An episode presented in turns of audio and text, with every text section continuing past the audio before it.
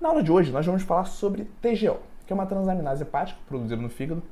Acredito que muitos de vocês já conheçam essa transaminase. Para outros, pode ser uma novidade, considerando que aqui a audiência é composta por estudantes de nutrição, nutricionistas formados, experientes.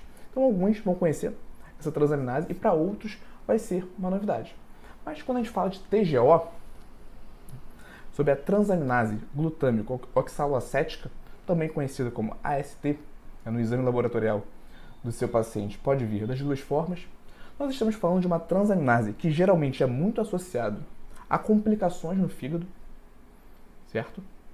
Já entrando aqui no nosso conteúdo da, da aula, a TGO é muito associado com complicações no fígado, mas também tem um papel relevante no universo da nutrição esportiva. Então é sobre isso que nós vamos falar na aula de hoje, beleza? Então o papel da transaminase glutâmico oxaloacética é transferir um grupamento amino do aspartato para o cetoglutarato, formando oxaloacetato e glutamato. Então é uma enzima que está relacionado com o processo de geração de energia. Onde que essa enzima está localizada? A gente já viu que ela é produzida no fígado, mas onde ela está localizada? E aqui, para quem já acompanha as aulas há mais tempo, já vai entender aonde eu quero chegar com essa explicação. Então, a TGO ela é localizada no fígado, na musculatura esquelética, no coração, nos rins, no pâncreas. O que chama atenção para a gente nesse momento, nas localizações da TGO, é que ela está localizada na musculatura esquelética. Esse é o principal ponto que nós temos que entender nesse momento da aula, nesse slide. A TGO, a transaminase, produzida no fígado, também está localizada na musculatura esquelética, presente no citoplasma e nas mitocôndrias. Então, ela é uma transaminase né, que está envolvida no processo de geração de energia e está presente na musculatura é, corporal. Né? Então, que a gente já entende nesse primeiro momento é que a TGO, né, o aumento da TGO no exame de sangue, na corrente sanguínea, não está necessariamente associado a danos hepáticos, a danos no fígado. E esse é o senso comum. Muitos nutricionistas e outros profissionais da saúde, quando veem um exame de sangue onde a TGO está elevada, TGO normalmente também associada a TGP, que não vamos entrar de forma específica na aula de hoje, mas normalmente, quando esses profissionais analisam um exame de TGO elevado, esse profissional não tem esse conhecimento sobre a nutrição esportiva, ele já pode associar isso com uma complicação hepática. Só que aumento da TGO no sangue não está necessariamente associado a danos hepáticos. Essa é a primeira informação né, que vocês têm que gravar. Quem tiver com caderno pode anotar isso. Por ser uma enzima presente na musculatura com alta atividade durante a atividade física, né, considerando que ela está diretamente envolvida com um processo de geração de energia, a própria atividade física pode elevar a TGO no exame de sangue do nosso paciente. Então, como que isso funciona? Esquematizei aqui para vocês. A partir de um, um exercício físico realizado com intensidade, como esse da imagem, vai ocorrer as lesões na célula muscular, que é algo completamente fisiológico, inclusive é através dessas lesões musculares que vai ocorrer o processo de hipertrofia. Então, a partir do treino de alta intensidade, ocorrem essas lesões na célula muscular. Essas lesões levam ao extravasamento da TGO, como nós vimos, é uma enzima presente na musculatura. Essas lesões levam ao extravasamento da TGO para o plasma sanguíneo.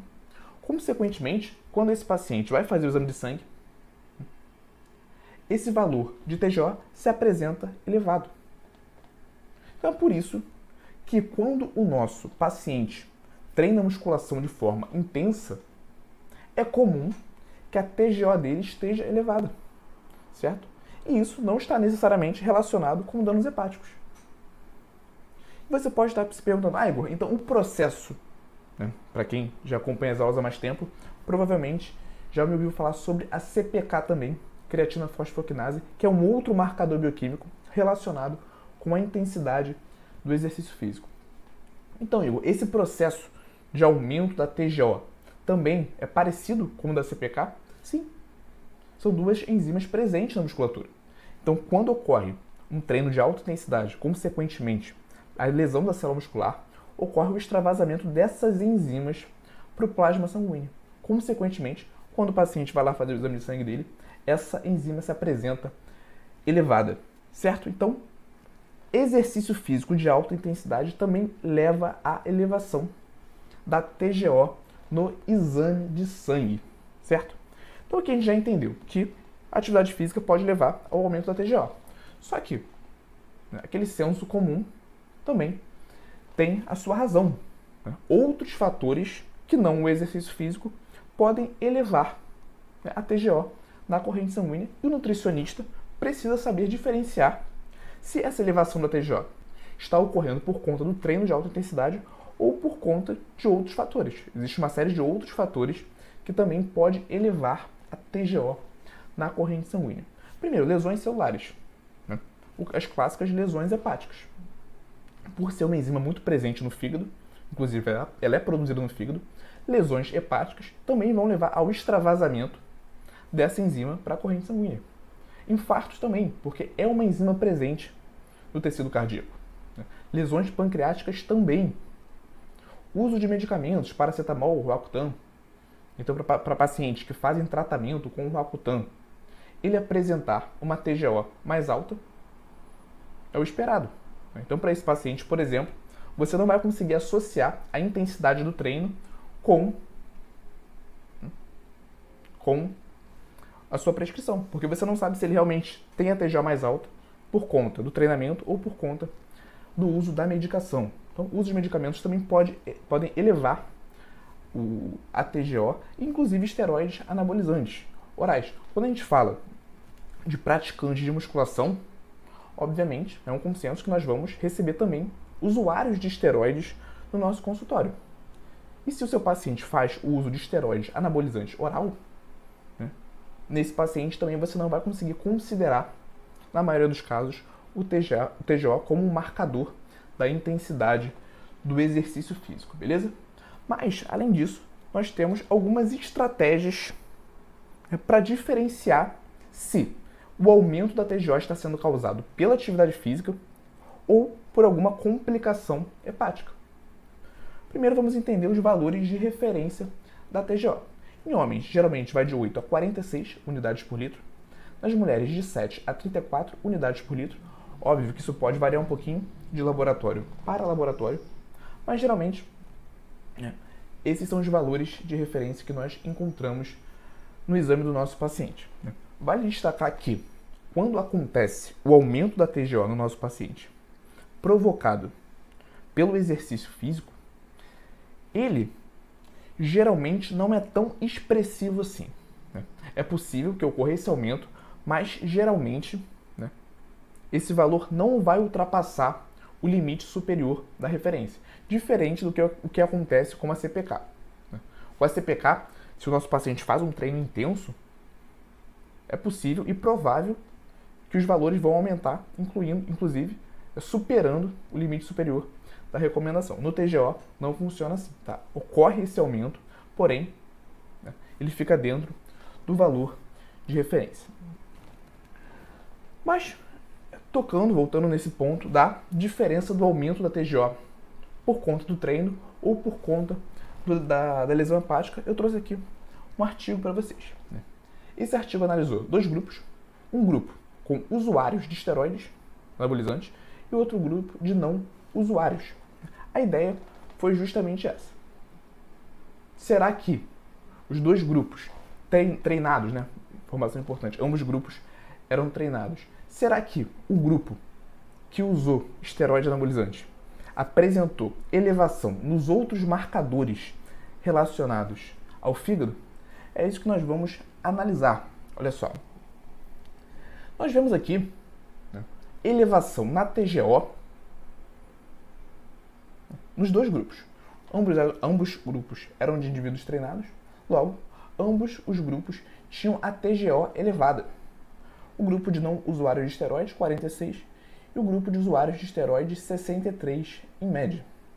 A questão é justamente essa: como que nós vamos avaliar se esse aumento, principalmente aqui no grupo de usuários de esteroides, é por conta do treino mais intenso ou por conta de uma possível lesão hepática. E para isso, nós podemos analisar, como eu falei, outros marcadores bioquímicos que são mais específicos para o fígado, como por exemplo a gama-GT né, e as bilirrubinas. Então pensa só, né, existem marcadores bioquímicos que são mais específicos para o fígado. A TGO pode aumentar se o fígado estiver lesionado, mas existem marcadores que são mais específicos. O que, que isso quer dizer, Igor? Que se a TGO está aumentada por conta de uma lesão hepática, certamente outros marcadores que são mais específicos para o fígado também vão estar elevados, como por exemplo a gama-GT e as bilirrubinas. Coloquei aqui o valor de referência das duas. Então a gente pode, a partir da interpretação desses três exames bioquímicos, avaliar se esse aumento foi por conta do treino ou por conta de uma lesão hepática. Nós vemos que a gama-GT, aqui GGT, nesse grupo de usuários de esteroides, está dentro do valor de referência, né, que vai de 8 a 78. E também as bilirrubinas estão dentro do valor de referência, que vai de 0,2 a 1,3. Então, o que isso aqui quer dizer? O que a gente consegue interpretar a partir desse artigo, a partir desse, dessa tabela? Que essa elevação nos usuários de esteroides é por conta de um treino mais intenso, já que outros marcadores específicos para o fígado se encontram dentro da normalidade. E aí, gostou desse corte? Aqui é o Igor e eu quero te convidar para assistir às aulas completas e gratuitas toda quarta-feira, 19 horas, ao vivo no YouTube. Para participar, é só você se inscrever no link que está na descrição desse episódio do podcast e nos vemos lá quarta-feira, 19 horas, ao vivo no YouTube.